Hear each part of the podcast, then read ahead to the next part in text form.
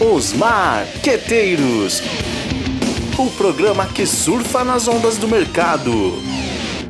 Olá pessoal, tudo bem com vocês? Esta é mais uma edição dos Marqueteiros e hoje nós temos, bom, convidados especialíssimos como sempre, né? Nosso entrevistado do dia hoje é o professor Ricardo Lima e também nós temos uma entrevistada aqui, é uma convidada especial que é a Liana Peçanha. Mas antes de apresentá-los, deixa eu dar um oi aqui para minha colega de bancada, a Juliana Gorabo.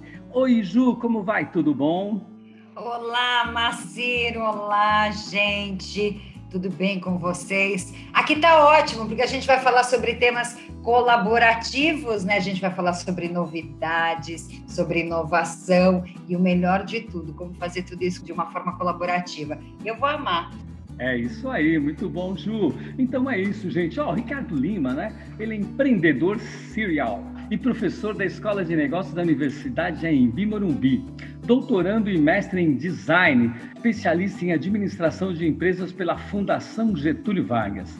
Além disso, o Ricardo está à frente da aceleradora de negócios Ambiap e presidente do Conselho de Inovação do Instituto Capoc de Inovação. Olá, Ricardo, seja muito bem-vindo aos Marqueteiros. Olá, Bernardo, tudo bem?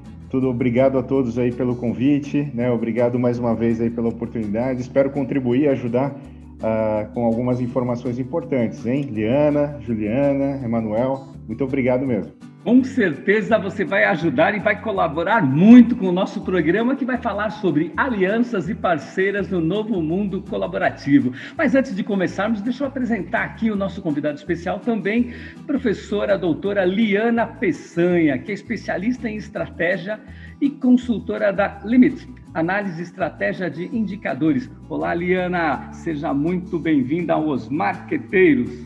Obrigada, Gente, é uma honra estar aqui. Espero contribuir com vocês. Bom, então vamos começar, né, gente? Então vamos começar já aqui com o Osmar da semana, né? Que é o Ricardo Lima. Ricardo, conta um pouco para a gente aí, um pouco dessa história, né? O que é exatamente alianças e parcerias nesse contexto do mundo colaborativo? Opa, vamos lá. Então, eu acho que o mercado ele está mudando muito rápido, né? Eu acho que a gente está passando por um momento de grande transformação dos negócios e os problemas que nós estamos vivendo não são mais simples, né? Tudo, tudo na verdade é muito complexo.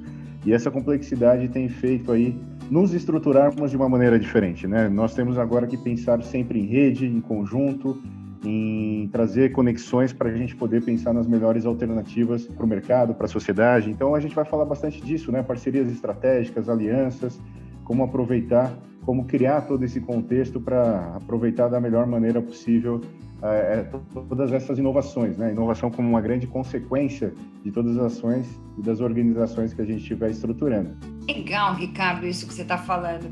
Ricardo, é, quando a gente está falando em aliança colaborativa, a gente vê, na verdade, grandes marcas ali se juntando, fundindo, exatamente para criar algumas ações diferenciadas ou complementação, é, ingredientes de, dos seus próprios produtos com marcas que sejam conceituadas. Você acha que isso, esse tipo de é, dessas parcerias, dessas alianças, se dá exatamente por um, uma espécie de um esgotamento até do que o mercado pode prover em termos de novidades e, produtos e acabam buscando essas alianças ou não? Ou isso uh, uh, uh, é só uma, uma forma, uma estratégia de branding para cada, cada marca envolvida nessas operações, por exemplo? O que você acha?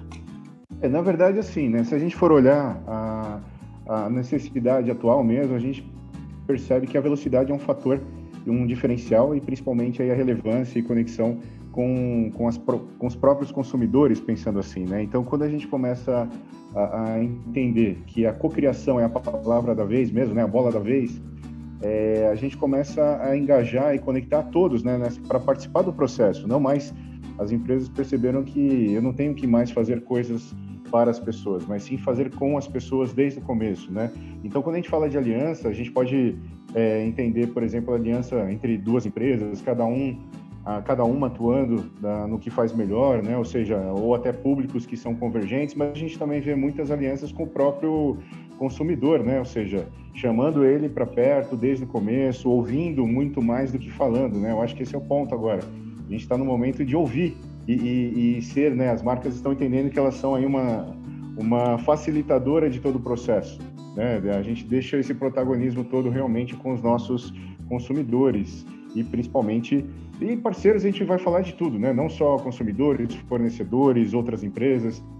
A festa a festa é grande, está todo mundo convidado. Interessante, Ricardo, só emendando então no que você está falando. Então, na verdade, não é que é um esgotamento né, das possibilidades. Pelo contrário, né, é a ampliação dessas possibilidades por meio das parcerias. Que legal, que legal. Vamos ouvir um pouco a professora Eliana aí sobre o assunto, por favor. É, a parceria chegou só, não não está mais só nos grandes não, tá? Também está muito perto dos pequenos, está muito presente nos pequenos. É, porque o que, que ocorre? Com essa é, mudança muito rápida, muito contínua nesse mundo é, extremamente veloz, é, as necessidades de adaptação são muito rápidas. Né? Então, o consumidor, o desejo do consumidor está numa mudança contínua também, e a gente não dá conta de ouvir o consumidor e entregar para ele sozinho em qualquer nível, independente se uma empresa é de grande porte, pequeno porte ou médio porte. Tá? Então, é, hoje mesmo, agora há pouco, antes da, de vir para cá, eu estava numa reunião é, fazendo, desenhando uma parceria de um pedaço meu, porque eu não tenho conhecimento para fazer determinado serviço e tenho muita demanda para ele. Eu vejo que as pessoas estão querendo isso. E eu entrego de mão beijada, eu falei, não, vamos lá, vou atrás de gente parceira, de empresa parceira, pessoas parceiras, para poder também é, ampliar esse escopo meu de atuação e oferecer esse tipo de serviço. Então, é muito comum, a parceria, essa é a aliança, é a bola da vez. Legal, Liana. E, e quando a gente está falando em colaboração, então, a gente, na verdade, é, é, pode entender que é meio que encurtar um caminho, né? Quer dizer, para as organizações, ao invés delas ah, acabarem desenvolvendo ou pensando em futuros projetos ou desenvolvimento de produtos ou mesmo qualquer coisa nesse sentido de inovação, ela acaba estreita, encurtando esse caminho a partir do momento que ela utiliza é, é, mecanismos de, é, colaborativos, seja com, com próprios parceiros, fornecedores ou mesmo até com seu próprio público consumidor que vai trazer exatamente quais são as expectativas dele, né? Então a gente tem economia de tempo e de recursos financeiros também aí, né?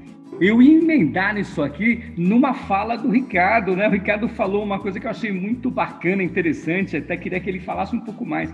Ele usou o termo aqui, pensar em rede, né? Alianças, velocidade, isso é muito legal, né, Ricardo? Nesse mundo em plena. Uh, com toda essa velocidade, né, que a gente está vendo, essas transformações, o que a tecnologia aí, né, que a gente, sem fazer apologia à tecnologia da informação, mas a gente sabe que a tecnologia tem propiciado toda essa velocidade, essa transparência e essas redes né, que você colocou aí. É por, é por aí, Ricardo?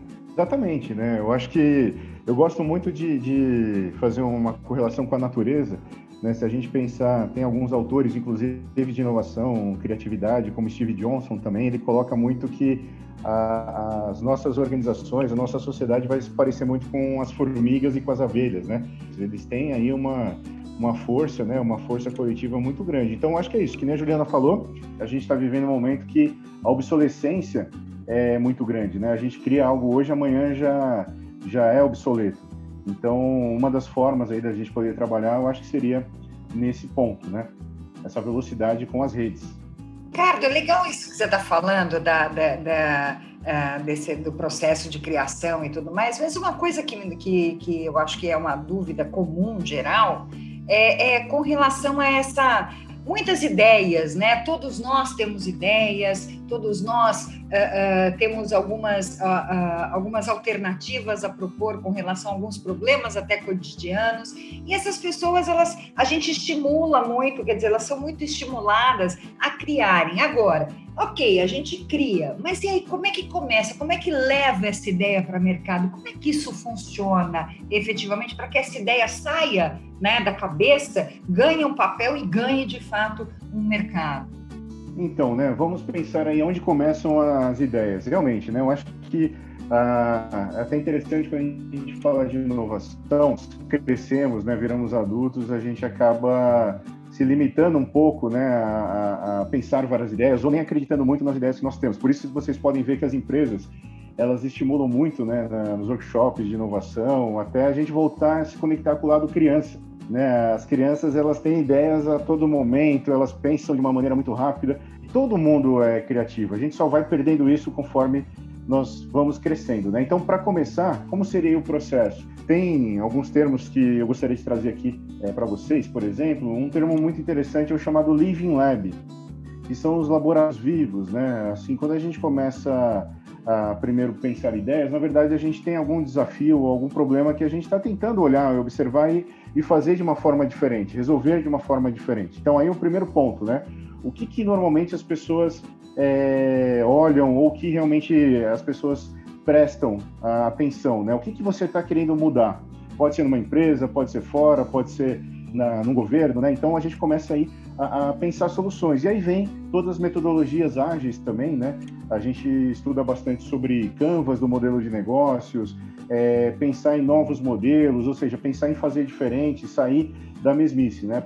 Esse, esse eu acho o ponto, né? Eu, eu sempre recomendo a gente estudar um pouquinho mais sobre, a, né, sobre esses formatos de gestão, administração, mesmo que você não estude isso, eu acho que também não adianta fugir muito, né? Por exemplo, o que, é um modelo de negócio? Como é que eu posso pensar de uma forma diferente? Quando a gente fala, por exemplo, em proposta de valor, né? Quem que eu estou olhando? O que que eu estou oferecendo de, de diferente para aquele público, né? Ah, esses seriam os primeiros pontos, né? Eu acho que é o focar o para quem, né? E o que que eu estou oferecendo.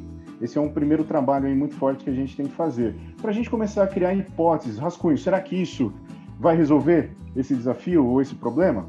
Né? Então, eu acho que é um ponto interessante aí de, de usar essas metodologias ágeis para a gente começar. Logicamente que daria para fazer um podcast só sobre esse assunto, mas eu acho que é um primeiro ponto, sim. O que eu acho é o seguinte: é, embora, a, embora há muito tempo a gente já tem autores aí falando da importância da gente restaurar a aprendizagem criativa, isso é da década de 70, 80 já que vem gente pesada falando disso, é, só essa necessidade da velocidade da informação, de ter que mudar muito é que acordou todo mundo para a necessidade da gente reestabelecer esse esse processo criativo que a gente enterra no nosso processo de é, crescimento, porque quando crianças somos muito criativos e deixamos de ser por causa da educação de geladeira a qual nós fomos submetidos ao longo da nossa educação.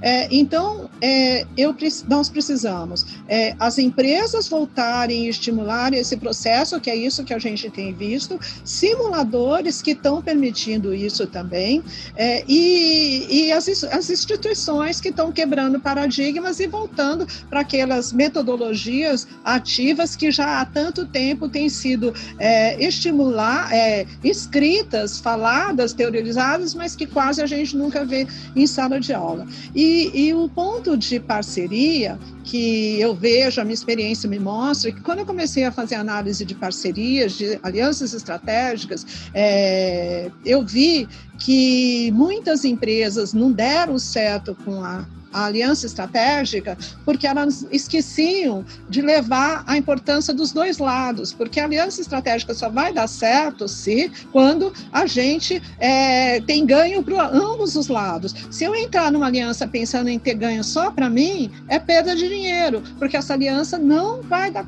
não, não vai para frente, né? Então é isso que a gente tem que pensar, ter em mente. Uma aliança tem que ter ganho para os dois lados. Eu só queria complementar, né, que eu acho que outro ponto de que mudou bastante é que a gente sempre tem que uh, buscar agilidade, né, a questão da prototipagem, a questão de arriscar, de desenhar modelos e já testar com as pessoas, né? Eu acho que isso é um outro ponto que a gente às vezes gastava muito tempo desenvolvendo para testar lá na frente. Hoje não, né? Ou seja, é, é, famosas metodologias como o design sprint, né? Ou seja, entender o problema, junta todo mundo, conversa, entende e já tenta prototipar, já tenta aplicar para ver se aquilo vai dar certo, é, do que às vezes né, a gente gastava muito tempo dentro de um escritório, é, desconectado do próprio da própria origem, né, no próprio desafio. Eu acho que essa prototipagem é outro diferencial que a gente precisa explorar cada vez mais. Muito bom, Ricardo. Eu ia até colocar uma vinheta. A gente ainda não tem a vinheta aqui, né, Ju, das palavras aqui, dos termos que as pessoas falam, mas o Ricardo falou duas aqui que eu achei bastante interessante e fundamental, especialmente para os nossos ouvintes aqui, os marqueteiros, né? Para quem né, nós vamos direcionar os esforços e o que nós vamos direcionar os esforços. O que nada mais é do que é, o coração né, da estratégia. Quando a gente fala em marketing, nós estamos falando em marketing estratégico, nós estamos falando sobre isso. Muito legal, pessoal. Vamos para o próximo bloco, então. E só lembramos, só lembrando, estamos aqui com o professor, mestre Ricardo Lima e também com a nossa entrevistada Liana Peçanha. Cai na prova, cai na prova. Ok, então vamos lá, pessoal, dando sequência aqui, cai na prova. Então, Professor Ricardo Lima, aí dentro do assunto de alianças, colaboração, a gente quer saber o que é que cai na prova, né? Na verdade, o que, é importante dentro desse assunto. Você já falou tantas coisas importantes, mas se você tivesse que destacar aqui alguns elementos, né? Como que isso acontece, esse processo colaborativo, ou não, é o processo de alianças que gera colaboração, é o contrário? Como é que você vê esse contexto, esse, essa tendência aí no mercado? Então, eu acho que assim, a gente precisa ficar mais atento a um termo que as empresas estão usando chamado Open Innovation, que seria inovação aberta, uh, que seria justamente um processo de abrir a empresa, né, de transparência. Então, as empresas estão começando a expor os seus desafios, as suas vontades. Isso é importante é, justamente para as pessoas né, conhecerem mais uh, daquela empresa, como ajudar. E e as empresas estão usando muito não só para pensar em inovação, mas também para, inclusive, caçar talentos. Então, se, por exemplo, se quem estiver ouvindo aqui forem jovens, alunos, né, é interessante entender esse novo processo, inclusive, de recrutamento e RH, né, que essa questão de enviar currículo está morrendo. Né? Na verdade, hoje a gente tem que mostrar para que, que a gente veio, né? Ou seja, resolvam o meu problema e você está dentro. Então, acho que esse é um ponto que, que justamente todos têm que ficar atentos, né? Se você quiser trabalhar mesmo em alguma empresa, comece a namorar ela, estude sobre ela, para poder justamente dar ideias mesmo antes de entrar, né? E aí sim vocês conseguem aproveitar. Então procurem esse termo Open Innovation, é, de, principalmente aí das grandes multinacionais, vocês vão ver várias oportunidades aí no mercado. Fiquem atentos, isso cai na prova. É, é legal isso que você está falando, né, Ricardo, da, da, inovação aberta, né, desse modelo, mas a, o que a gente vê hoje em dia é que mais as, as organizações que têm essa orientação para a inovação é que aplicam e praticam esse modelo, né, porque a gente ainda tem um modelo muito tradicional, muito de um modo geral, né? Então a gente está vendo mais essas, é, é, é, algumas companhias têm essa orientação para a inovação, né? Não é uma coisa comum ainda, ainda é uma tendência, mas ainda não é algo que a gente tem disseminado indiscriminadamente assim no mercado nacional, ou já é uma realidade no mercado brasileiro. Como eu disse, né? A maioria são multinacionais ainda que acabam aplicando isso, principalmente fora e também no Brasil. A gente tem alguns casos como por exemplo da BASF, o centro que eles criaram chamado ONONO, que, que tem aplicado isso já no Brasil e tem tido resultados bem interessantes. Mas o que eu acho que vai ser a grande mudança, principalmente, vai ser dos pequenos aproveitarem esse modelo também. Realmente, hoje é um modelo mais das grandes empresas e os pequenos apenas atuam como né, idealizadores ou, ou, justamente quem participa dos desafios, né? Mas a gente vai perceber, eu acho, uma grande mudança dos pequenos usarem também aí para se posicionar, essa aliança dos pequenos, né? principalmente com o uso de tecnologia. Isso vai ser um grande diferencial, mas ainda é uma tendência. Você vê assim, Liana, também? Eu acho que se a gente comparar isso com há dois anos, nós já crescemos bastante, tá? É, é lógico que é dominado é, por grandes empresas, são elas que estão na frente, tá?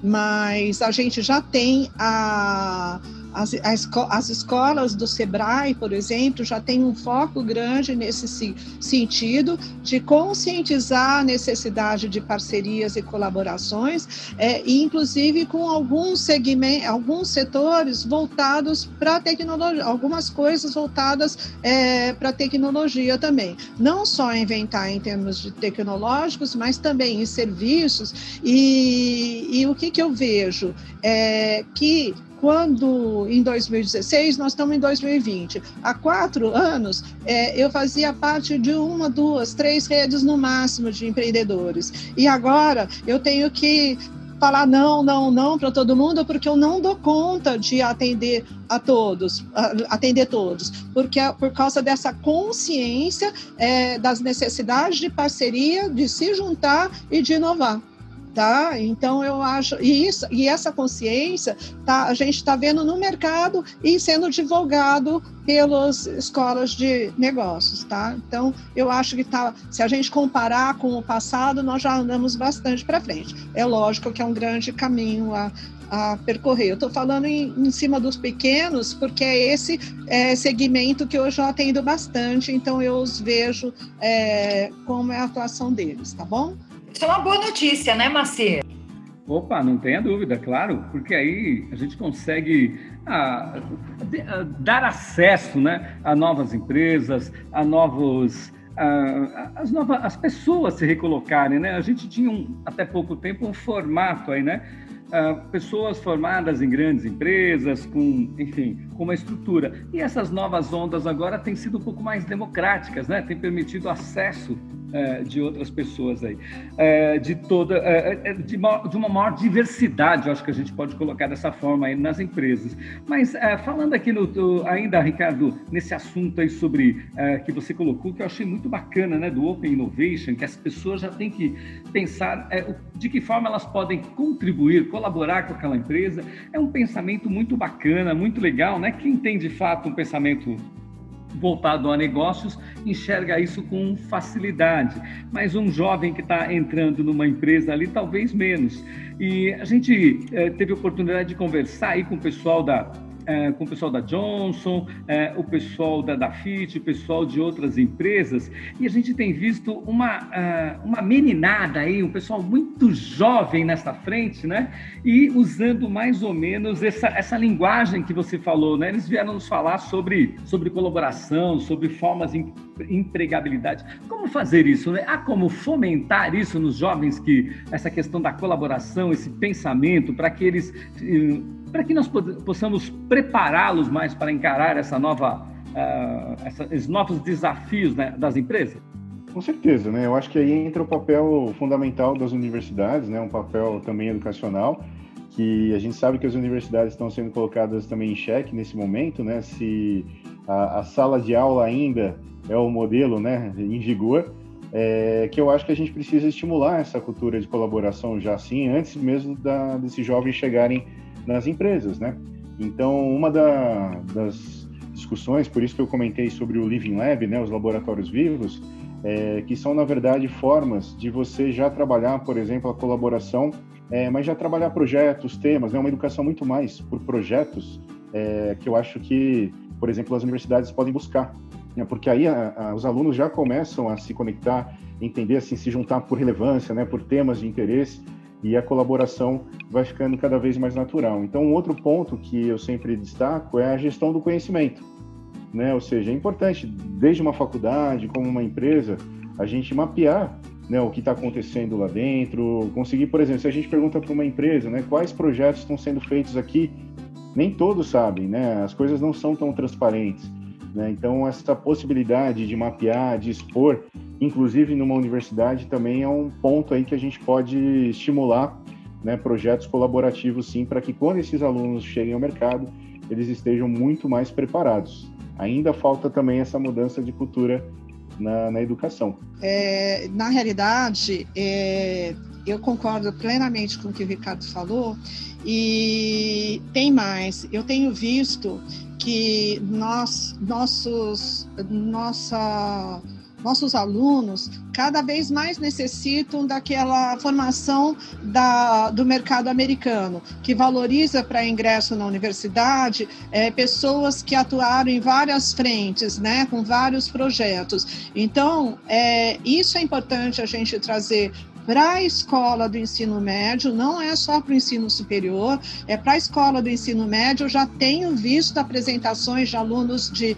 ensino médio com ideias belíssimas que se transformaram em negócio, tá? Eu, assim, fico encantada com algumas coisas é, e perpetuar isso também, no, estimular isso também no ensino é, superior, porque a partir do momento que tem esse olhar colaborativo, e quando eu estou falando colaborativo não é só entre os pares, mas também com a comunidade, tornar, eh, estimular para que esse aluno se conscientize mais da necessidade de é, atender um pouco a sociedade, porque a partir do momento que ele está fazendo uma universidade, significa que ele está já teve mais chance que a maioria da população brasileira. Então, essa colaboração já com a comunidade vai dar para ele um olhar que pode ser também utilizado dentro da empresa, a colaboração dele entre os pares, depois dentro da empresa e, e também como, é, não só como funcionário, mas depois como um futuro empreendedor e tudo mais. É muito importante isso sim. Eu queria perguntar uma coisa agora para uh, o Ricardo e para a Liana também. Pessoal, nós estamos falando uh, alianças e parcerias é, se nós pegarmos o bom e velho Porter, a gente localiza isso há muitos anos atrás, né? Até antes disso a gente consegue enxergar, ou seja, não é um assunto de hoje, né? Isso já vem a longa data. Obviamente que hoje, é, graças à tecnologia da informação e todas essas novas formas, e que acabou culminando aí num, ah, em outras mais possibilidades de colaboração, né? Então, é, eu, primeiro, Ricardo, é, o que, mudou né, daquelas parcerias antigamente, né? é, que se falava muito, né, dos grandes estrategistas, e hoje, né, é, é, é, essa questão da colaboração que se tornou mais fácil? É esse o caminho que vocês veem? Ah, o que eu, assim, pelo menos é uma visão que eu, eu gosto bastante, né, eu sou muito também da tecnologia e das comunidades virtuais, principalmente as comunidades de software livre, né? Eu acho que o que mudou, principalmente com a tecnologia, é que hoje a gente pode colaborar com pessoas de qualquer lugar do mundo né, com temas que a gente gosta e criar comunidades voltadas a isso, né? Então, é, por exemplo, a gente vê algumas comunidades como da Mozilla Firefox, né, que é do, do navegador aí concorrente do Chrome, né? Eles têm pessoas do Japão, do Brasil, da Austrália, Estados Unidos trabalhando em conjunto, né? Principalmente até sem ganhos financeiros, mas com outras propostas e que funciona perfeitamente até com limitações de idioma, né? Então, acho que o que mudou principalmente foi essa possibilidade da hiperconexão, né, de, de conseguir encontrar as pessoas que têm essa proposta semelhante em qualquer local. E que, só fazendo um complemento, uh, acredito aí que pós-pandemia, uh, a gente viveu esse momento aí do, do home office, né, muitas empresas indo para o mundo virtual, e agora que elas estão descobrindo que realmente a empresa nem precisaria ser física mesmo, e estão entendendo também que os, os funcionários podem estar em qualquer lugar do mundo, né? Então isso vai acontecer bastante essa colaboração mundial cada vez mais aí com essa virtualização das empresas, né? Outro ponto aí de, de, de atenção, de interesse. Boa, e você, Eliana, como é que você vê essa situação? É, eu acho que é, nós temos uma consciência muito maior hoje em dia da necessidade de mudança contínua. Então, há 20 anos, a gente tinha muita resistência à mudança. É, quem era dono de uma empresa, ele não queria ter sócio, ele queria ser dono daquela empresa, seja o pequeno, seja o grande, eles não, eles não queriam ter sociedade. Daí, na década de 90, mais ou menos em meados de 90, começaram as grandes fusões. Eu me lembro perfeitamente de 97, eu ser, receber a notícia notícia de uma fusão da Ciba-Geig com a Sandoge, deu entrar no quarto e chorar chorar compulsivamente, porque foi um choque é, saber que o meu CEO adorado ia ser substituído por o, da, o outro que veio da Sandoz, entendeu? E foi uma, um, um choque geral. E em 2000, a gente já estava passando pela milésima fusão, quarta, quinta, já estava mais acostumado, e a fusão começou pela indústria farmacêutica e se apoderou. Então, foram dando muitos erros, muitos acertos, porque no começo a gente nem sabia como gerenciar cultura, né? Fusão de cultura. E daí, hoje em dia, a gente sabe o que dá certo, o que não dá errado, e a gente não tem tanta resistência à mudança como tinha antigamente. O jovem que está aqui na minha frente, é, ele aceita muito mais a mudança do que o jovem da minha geração. E eu acho que isso é muito importante nesse momento tá? É, Liana, seria, seria a resistência à mudança ou seria ou as pessoas estão é, vislumbrando mais oportunidades é, em trabalhar de forma é, conjunta? Eu acho que os dois. É, a resistência à mudança sempre existirá, mas como o entorno existe isso, essas práticas, práticas e práticas de mudança contínua, fez com que as pessoas se preparassem um pouco melhor. Totalmente não, porque você pode verificar que na pandemia teve muita gente que não conseguiu se adaptar e teve muita gente que conseguiu se adaptar muito bem na mesma função, tá? Gente reclamando, fazendo drama e gente tocando, achando que era um desafio legal de ser, e porque isso faz parte da natureza do ser humano. Agora, a colaboração também acho que a, juven... É, é, a minha geração foi criada com, ainda numa estrutura muito centralizadora. Eu vou ser a boa, eu fui criada para ser a melhor, a isso, a aquilo. E a vida me mostrou que eu não podia ser a melhor, a isso, a aquilo, que a equipe tinha que ser boa, que a isso, que o conjunto entregava muito mais. Então, a geração de hoje já sabe que o conjunto entrega melhor. Então, que a colaboração dá muito mais resultado. Então, acho que tem essas duas consciências. Uau, que bacana, que aula, que experiência de vida bacana. Gente, é, é interessante a gente ver uh, e ouvir tanta, tanta coisa, tanta informação relacionada à inovação, como isso muda paradigma, muda conceito, muda estrutura, muda mercado, muda mentalidade, muda sociedade, enfim, é uma série de mudanças, né, que vem aí para atender. Bom, o papo tá bom, mas a gente avança agora para o próximo bloco. Até já. Causos e causas. É isso aí, Ricardo, que bacana.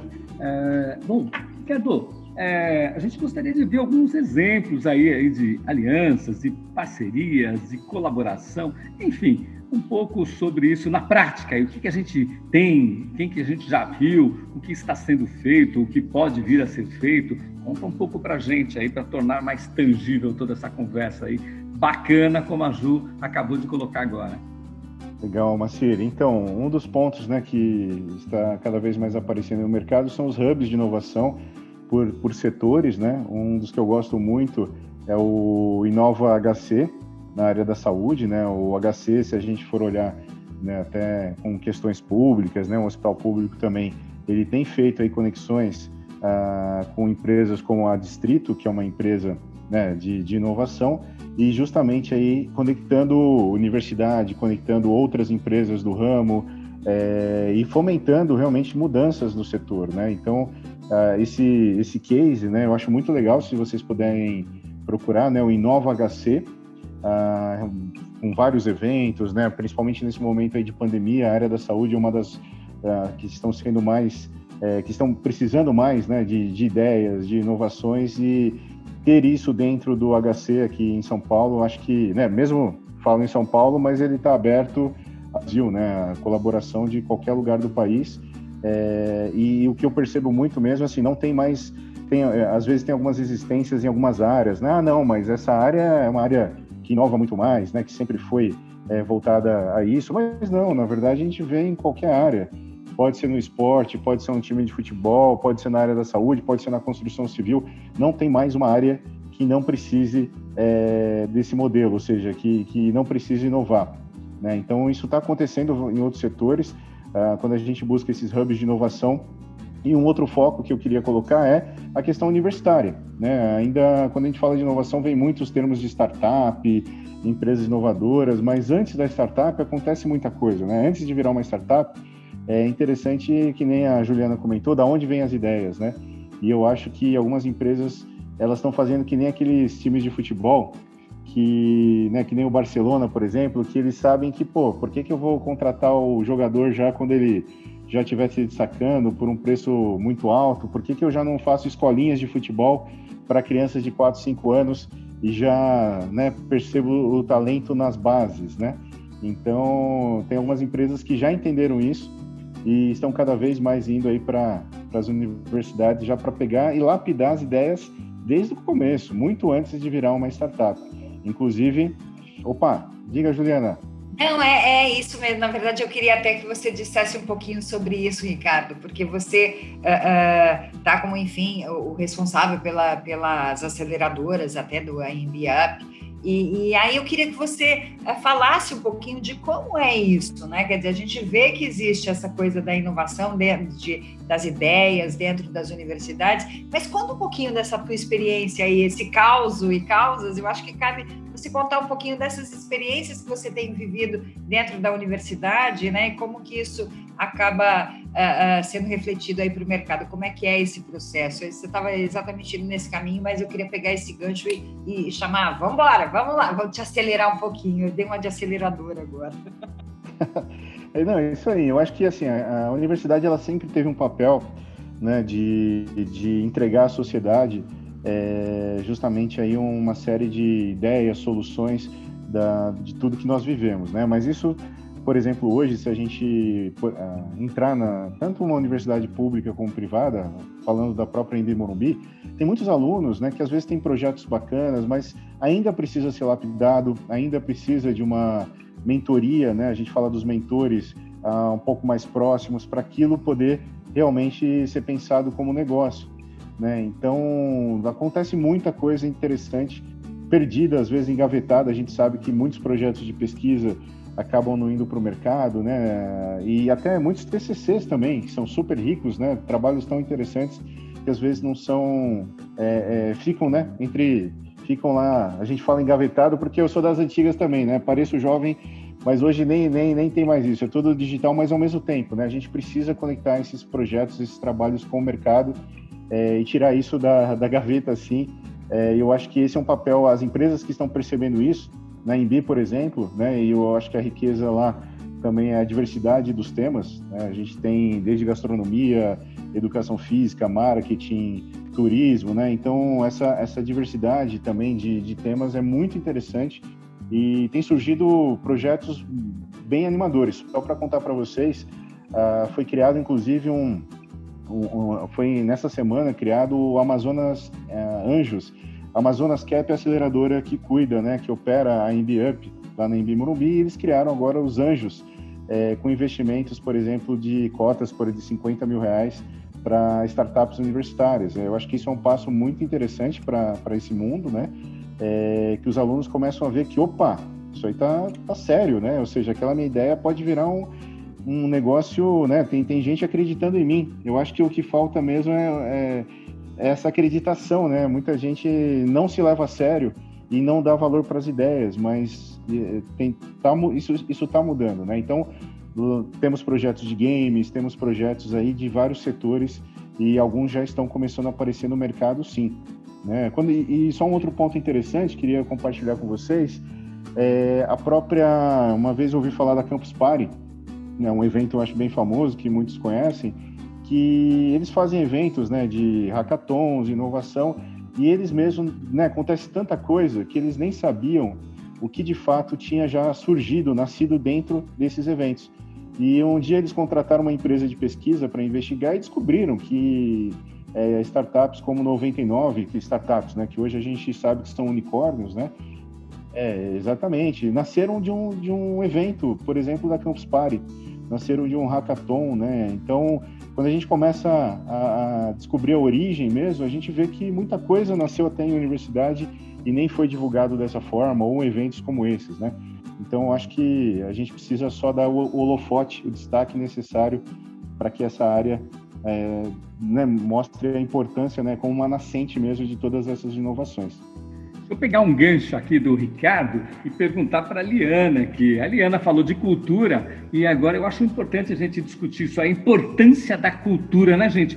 Que parece que está ficando cada vez mais óbvio para todo mundo, né, que, isso, que, a questão da cultura, é, ou seja, de semear isso, né, de fomentar isso nas empresas, traz bons resultados. Gente, isso que o, uh, o professor Ricardo Lima nos trouxe aqui mostra bastante uh, de uma prática bastante comum no mercado, por exemplo, norte-americano e alguns países uh, europeus, né, ou seja, as a, a Unistartup, universidades startups, ou até, ou, ou seja, quando você pega a Harvard, que é uma universidade tradicional, a gente já vê que, embora é, no mundo antigo, não exatamente no mundo digital, ele já fazia muito isso, esse trabalho com o mercado, e MIT e tantas outras instituições. E agora parece que essa onda está chegando no Brasil. É, Pode-se dizer, então, que essa cultura está chegando no Brasil, professora Liana Peçanha?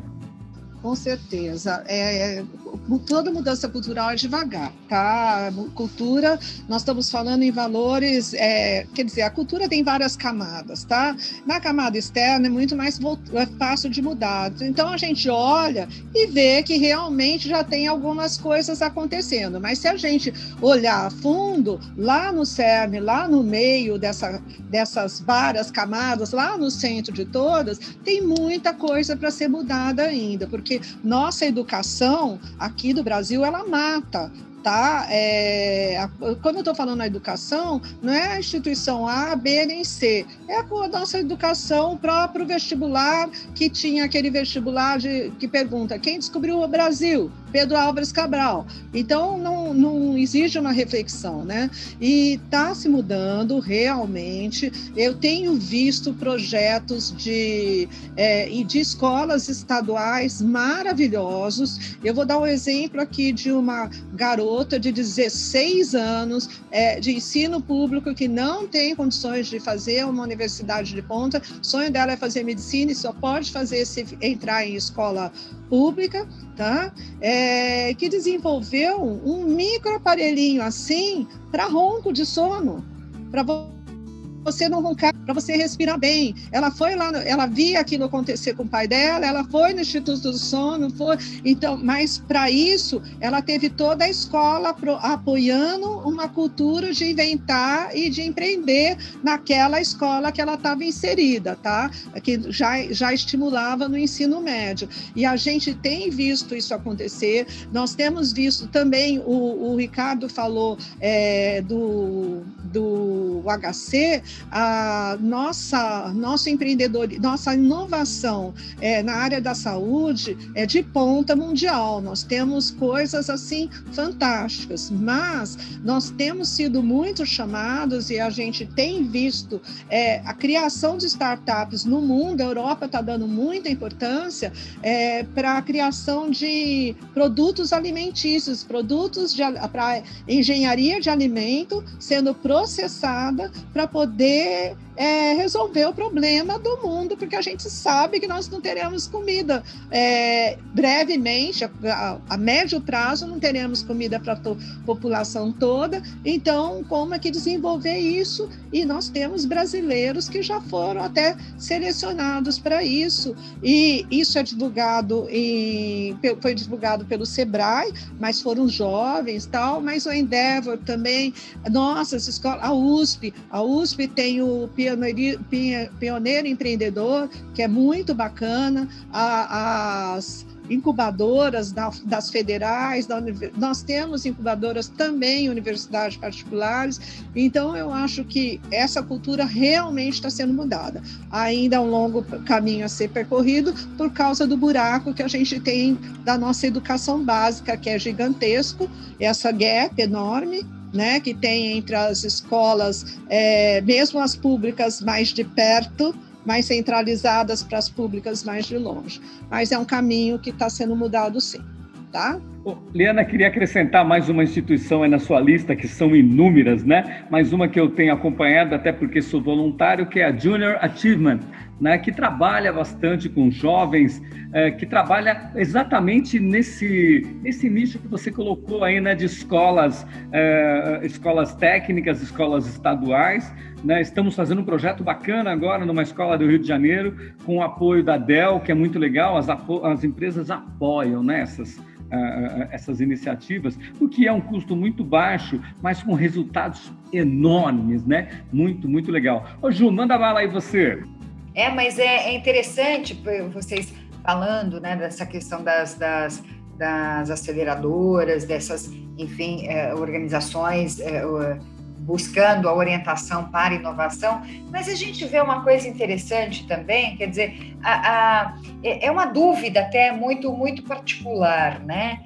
É, a, a, quando a Liana fala dessa coisa da, da, de buscar né, a inovação em alimentos, porque em, em pouco espaço de tempo talvez a gente não consiga é, suprir, a indústria não consiga suprir em termos de alimento toda a população mundial, mas até que ponto também a gente é, é tira um pouco o olhar né, de soluções mais simples, né? Quer dizer, não só orientada para a indústria, para um, uma coisa muito grandiosa, né? De, um, de, um, de uma de uma de um volume, de uma, de uma escala muito grande, mas para as pequenas soluções locais, né, até que ponto também inovação não pode estar uh, tá exatamente uh, uh, orientada em pequenos espaços e em comunidades locais, quer dizer, não só em soluções globais, soluções grandiosas, mas enfim, algumas soluções locais, pontuais, né, então tão é, pertinentes para cada uma das, das da, dos problemas que são apresentados em algumas localidades em especial. Queria um,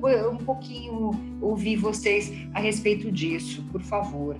É, eu acredito que, assim, é, principalmente é, eu vejo, né, do, dos jovens do, da, do Nordeste do país, do Norte, né, a gente tem muitos empreendedores também sociais, a gente tem muitos empreendedores que estão muito conectados com seus uh, locais, né? Ou seja, com as suas comunidades.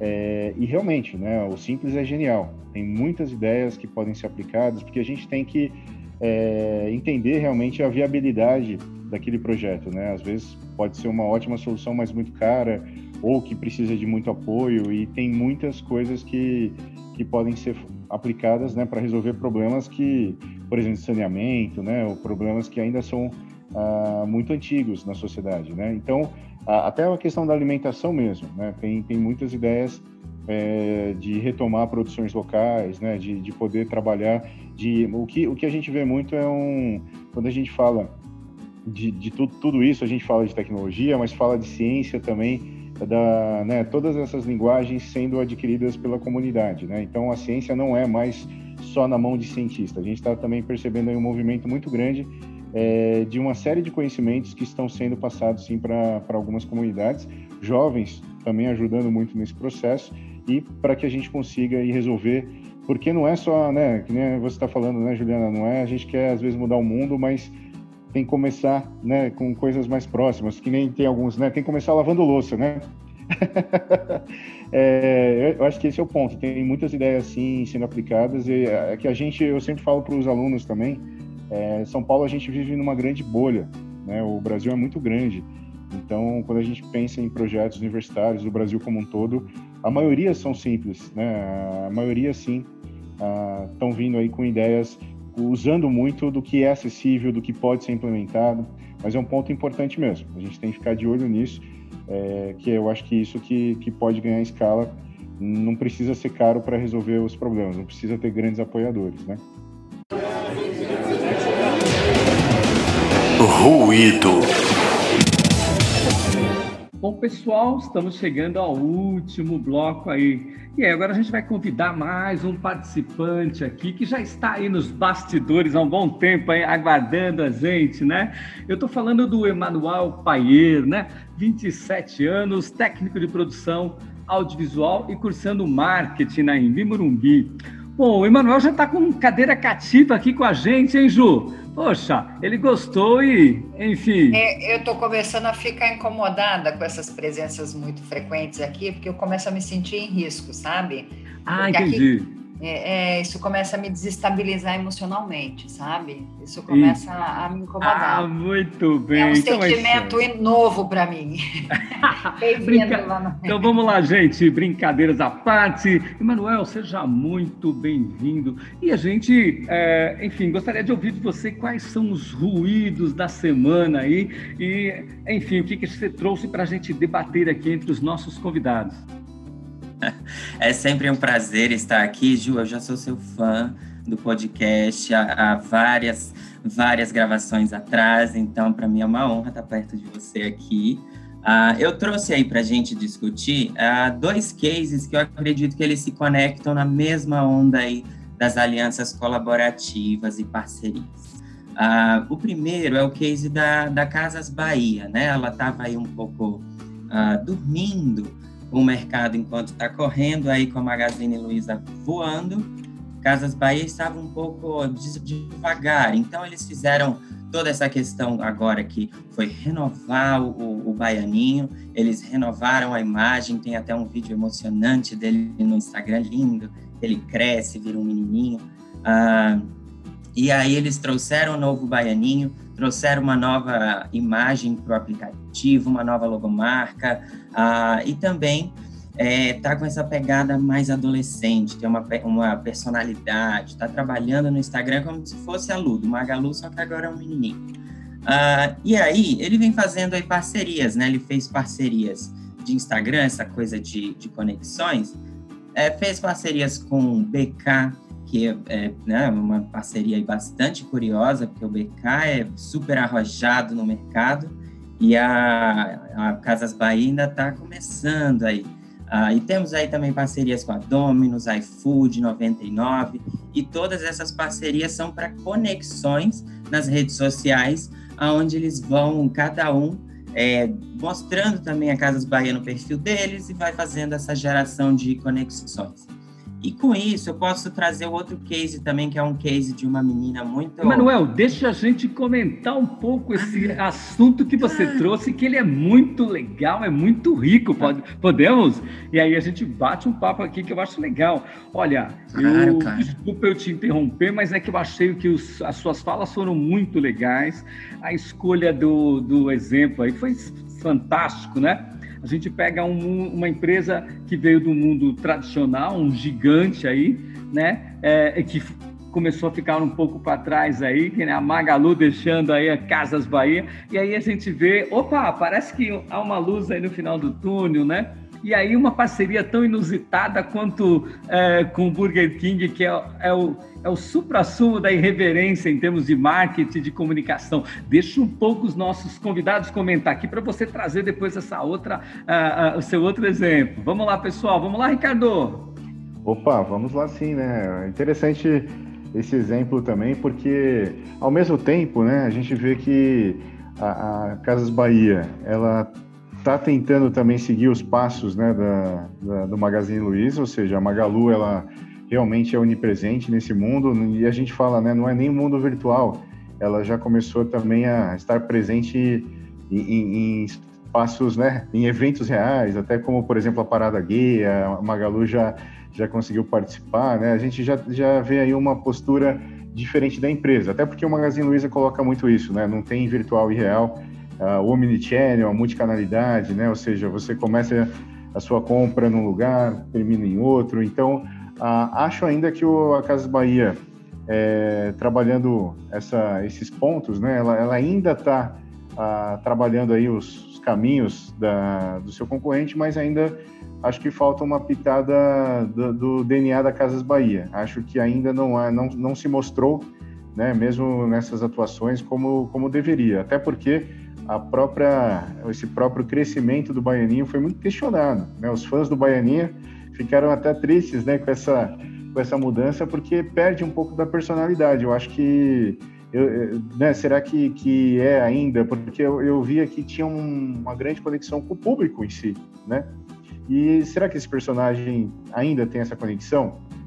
Assim como né, o Baianinho tinha? Então, eu não sei. Eu, eu particularmente não não achei muito achei que perdeu um pouco do seu DNA e ainda não acho que mostrou para que veio. Ainda acho que está um pouquinho comendo poeira, na minha opinião, mas, mas vamos aguardar né, os próximos passos da, da Casa Bahia. Que ela tem força, tem.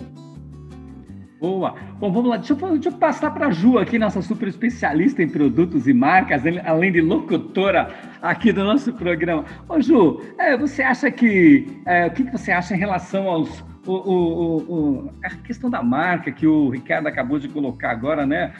Uh, os novos baianinhos, né? Vão gostar aí do, do baianinho, né? Quem sabe são as novas gerações que eles estão plantando uma semente aí para as novas gerações. Será que vão é, plantar a semente? Sim, mas sem perder os, que, os atuais aí, né, Ricardo? Foi mais ou menos isso que você colocou, esse choque, né? Eu acho, na, na verdade, Marcelo, o que a gente viu aí com o caso do baianinho é, é, é, que foi muito brusco, né? Não foi alguma mudança gradual, né? Então chocou os amantes, já, na verdade, nem os amantes do, do antigo baianinho não necessariamente eram consumidores da Casa Bahia, né? Quer dizer, existia uma, uma relação de afetividade, de afinidade com, com o personagem, mas houve aí uma, uma proposta de reposicionamento da marca para trazer uma modernidade para ela, um ar mais moderno, então uma, uma, uma adaptação dessa marca nos tempos nos atuais, né? Enfim, na, na, de uma forma mais moderna, fazendo com que houvesse uma ruptura bastante grande, gerou um ruído enorme. Mas essa aproximação com outras marcas foi muito em função de trazer essa cara mais moderna, se aproximar de um público mais moderno, mais jovem, trazer um público mais jovem, muito mais com as características, seguindo um pouco o que a, a, o próprio Magazine Luiza fez, né? Então eu vi que eles foram muito naquilo que a, a que a Magazine Luiza é, é, seguiu, eles foram meio que na mesma onda, né? Então, mas de uma forma muito rápida. Então, isso gerou um ruído bastante grande. Acho, claro, que, que pra, é, vai haver, é, tem esse ruído, traz essa evidência para a marca, mas eu não acredito que a, minha, perdão, a minha única preocupação é o público das Casas Bahia, ele tem um perfil uh, que, que talvez não acompanhem neste primeiro momento. Agora vamos ver como é que eles vão dar sequência nessa chave, nesse posicionamento da marca, se eles vão conseguir manter ou não esse público que tem, uh, que era cativo, enfim, da Casas Bahia. Vamos ver se eles vão uh, continuar trabalhando, porque não é só a apresentação da marca, vamos ver como é que eles vão continuar a, a, a sequência das atividades dele pra, pra, com relação a esse público já cativo da marca, né? É isso aí, vamos lá. Então, o, é, Emanuel, antes de você passar para o próximo, é, próximo caso, nós podemos perguntar aqui para o mais jovem de todos os jovens entrevistados aqui, o que você achou dessa questão do, dessa parceria BK, Casas Bahia, Baianinho e tudo mais? Olha, eu acredito que para Casas Bahia foi bastante positivo, porque é, eu tenho acompanhado eles pelo Instagram e, acompanhando como que eles estão desenvolvendo essa estratégia, como que eles estão é, tratando seus clientes via Instagram. E, e, sinceramente, eu fiquei emocionado com o vídeo do Baianinho se transformando, porque é muito a minha geração. É, tá, eu tenho 27 anos, mas é, eu gostei muito. Eu fiquei, sério, da, assistem o vídeo depois, fica até a dica aqui. Uh, no vídeo do Instagram, ele faz um TikTok que ele faz aquele do espelho e arrasta, ele se transforma no novo baianinho adolescente. E eu fiquei emocionado, ficou muito bonitinho. Uh, e eu acredito que é bastante positivo para a marca. É, eles estão evoluindo essa ideia e com o tempo o público vai acabar aceitando que o Baianinho virou um novo personagem. Ah, muito bom. Por favor, traga o segundo, uh, o segundo ruído da semana, por favor. Ah, eu tenho um ruído aqui que é dos bons. Na verdade, é acompanhando toda, toda a trajetória aí do, do que o, o Ricardo trouxe para gente. Nós podemos lembrar aí que a Apple ela cresceu com, com, fazendo bastante, bastante parcerias, né, por conta dos seus fornecedores. Ah, lá no, no início, né, da Apple, eles sempre trouxeram essa, essa imagem de que juntos nós somos melhores e foram fazendo seus é, é, parcerias com fornecedores para poder distribuir seus aparelhos em, em, diversos locais, fazendo parcerias com artistas para poder fazer divulgações e claro que tudo muito muito minuciosamente, tudo muito bem é, pensado para que a marca ela pudesse se disseminando através dos países e formando né, essa imagem que ela tem hoje.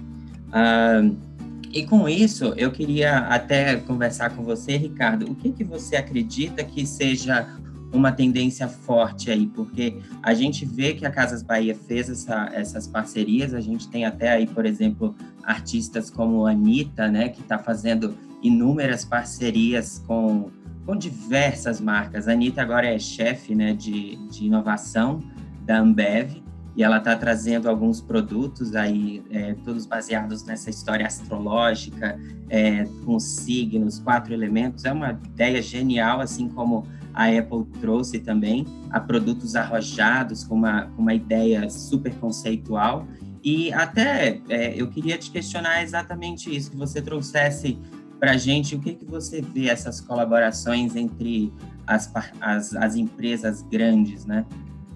Fantástico, Emanuel. Na verdade, só queria deixar claro que, assim, eu não, não estou sendo o baianinho, não é que eu não acredito, eu só acho que ainda ele não mostrou um diferencial perante o Magalu, né? Ou melhor, perante a Magalu. É, nesse sentido, eu acho que ainda precisa né, se, se, ter essa transformação, como a Juliana falou, né? Eu acho que foi muito brusco. E eu também acho que realmente nesse sentido, né, é, para a gente entender quais serão os próximos passos, né? Mas sobre a Apple, aliás, eu acho que foram dois exemplos muito bons, porque a Apple também é uma empresa que precisa se atualizar. Né? A Apple, ela, a gente vê aí que depois da, da, da, morte do Steve Jobs, ela não conseguiu mais inovar como, como deveria. Né? Assim, não é mais aquela empresa que cria a forma como as pessoas consomem tecnologia. Né? Então a gente vê aí também que ela sempre usou muito ah, uma inovação mais fechada, mais, contro mais controlada né, na, nos seus produtos, que nem você falou, pensando nos mínimos detalhes, é, não, não foi tão peito aberto aí no mercado e ela não abre muito cocriação junto com seus com seus clientes, né? Ah, os clientes eles recebem muitas coisas prontas, né? eles não participam do processo. Né? A Apple ela, ela precisa diferente, por exemplo, um pouquinho do Google, né? Que é uma, que é mais aberto, que tem mais uma transparência aí e uma cocriação mais forte nos seus processos. Eu acho que a Apple trabalhando a, a, o co-brand, né, ou seja, as marcas em conjunto com outras, ela reforça, lógico, a sua atuação, mas a gente vê ainda que ainda é, é o ponto final do processo. Né? Ou seja, ah, legal, vou fazer uma parceria com a Anitta, vou fazer, mas tá, e como é que esse produto foi pensado?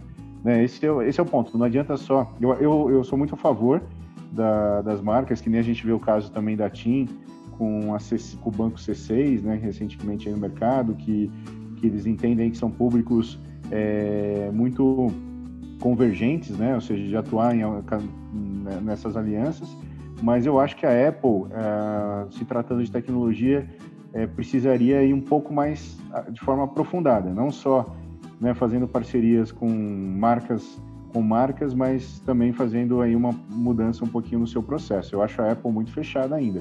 E eu vejo ainda pela crítica que o iPhone 12 é, teve duas, duas críticas. Uma por ser iPhone ainda, a gente esperava sempre algo revolucionário, e segundo que as pessoas não entenderam muito essas mudanças, né? O público realmente é, questionou bastante também. A Apple precisa mudar aí a sua forma de inovar. Bom, Senhores e senhoras, tenho duas coisas a informar a vocês. Primeiro é que acabamos de ter uma baixa. O nosso, uh, o nosso uh, convidado aqui, Manuel, né, acabou de ser raptado aí por uma outra emissora que paga um pouco mais, o cachê é mais alto que o nosso, então ele teve que nos abandonar aqui, foi para uma outra emissora. E a segunda notícia que eu tenho que trazer para vocês é que nós estamos chegando ao final aqui de mais uma edição dos Marqueteiros, né? Então, para nós fecharmos aqui, gostaria muito de agradecer o Emanuel, que, é, enfim, acabei de informar aí é, sobre a, a, a, a saída dele aqui, mas Emanuel, nosso super obrigado pelos seus pelos ruídos da semana. E eu quero também aqui agradecer a todos vocês, né? A Ju, a Liana, o Ricardo. Eu, após a minha fala aqui, eu passo a palavra para a Ju, depois para a Liana e peço para o Ricardo fechar o programa. Mas eu queria dizer uma coisa que a Ju sempre insiste aqui. Ju, agora eu vou parafrasear você, mas é muito interessante, né? Essa, essa, essa riqueza de assuntos, esse bate-papo, esse hora-bar que a gente faz aqui, nessa troca de assuntos, como enriquece, como a gente cresce aqui. E tomara que os nossos ouvintes também tenham é, essa percepção, esse sentimento, que esse era um dos nossos propósitos ao desenvolver os marqueteiros aí. Então, a todos, meu super obrigado e eu passo a palavra agora para a Ju. Vai lá, Ju! Ah, é sempre uma delícia ouvir gente com conteúdo, né? Gente de conteúdo de verdade e que traz uma série de experiências é, pessoais, profissionais, enfim, a gente aprende sempre. Eu fico, eu sempre saio muito satisfeita de cada uma das edições do Os Marqueteiros. Então, obrigada, Macer, mais uma vez por me deixar é, participar e aprender tanto, por me dar a oportunidade de aprender por enquanto, tanto. Por enquanto, tão bacana é, por enquanto. Ouvinte, por favor, não faça baixo assinado, tá? Fica aí, ouve. Às vezes eu falo coisa que pode ser boa. É, eu falo um monte de bobagem, mas enfim, às vezes dá para aproveitar alguma coisa. Aproveita a vírgula. mas obrigada, Liana, obrigada, Ricardo. É sempre um prazer estar com vocês, na companhia de vocês e ouvir tanta coisa interessante que vocês têm para passar para a gente. Obrigada mais uma vez. Bom, eu quero agradecer muito a participação. Foi uma delícia estar aqui com vocês, aprender tanto, né? É, Ricardo, esse expert aí em inovação, né? Que tá, trouxe muita luz para mim. Acho que me ajudou bastante. Brigadão. É, Ju, me divirto muito com você sempre. É uma delícia aprender junto com você. E esse Bernardo aí também Nasir, foi muito bom. Muito obrigada, gente. Agradeço muito a participação. Foi ótimo estar aqui com vocês. É isso aí. Muito obrigado, Liana, pelas palavras também. Ju, muito obrigado sempre aí. Grande parceira. Né? E que você continue muito realmente aí nos marqueteiros. Né? Tem, tem que ter esse lado feminino, tem que ter sempre essa, é, um lado feminino doidinho, né? Pelo menos. é sempre importante essa energia muito boa. E Macir também muito obrigado é, pela oportunidade. É, é interessante, né, que quando a gente fala desses assuntos, as pessoas acham que a gente vai esclarecer, que a gente vai fechar, e na verdade, o contrário, a gente acaba abrindo ainda mais, gerando mais dúvidas, gerando mais é, curiosidade. Esse é o ponto, né? Se você saiu de toda essa conversa falando, caramba, mas quanta coisa, né? A cabeça até doendo, é porque realmente fez sentido. Acho que o ponto é abrir a cabeça e buscar cada vez mais, né? Então, agradeço pela oportunidade estou sempre à disposição. Um grande abraço aí a todos, viu? Muito bom, nós que agradecemos, né? O Ricardo já virou o nosso convidado aqui de carteirinha e a Liana também com certeza será a nossa próxima, já vai tirar a carteirinha para retornar aqui. Bom, gente, muito obrigado a todos. É isso aí. Bom, apresentação Macir Bernardo e Juliana Gorabi. Os Marqueteiros o programa que surfa nas ondas do mercado.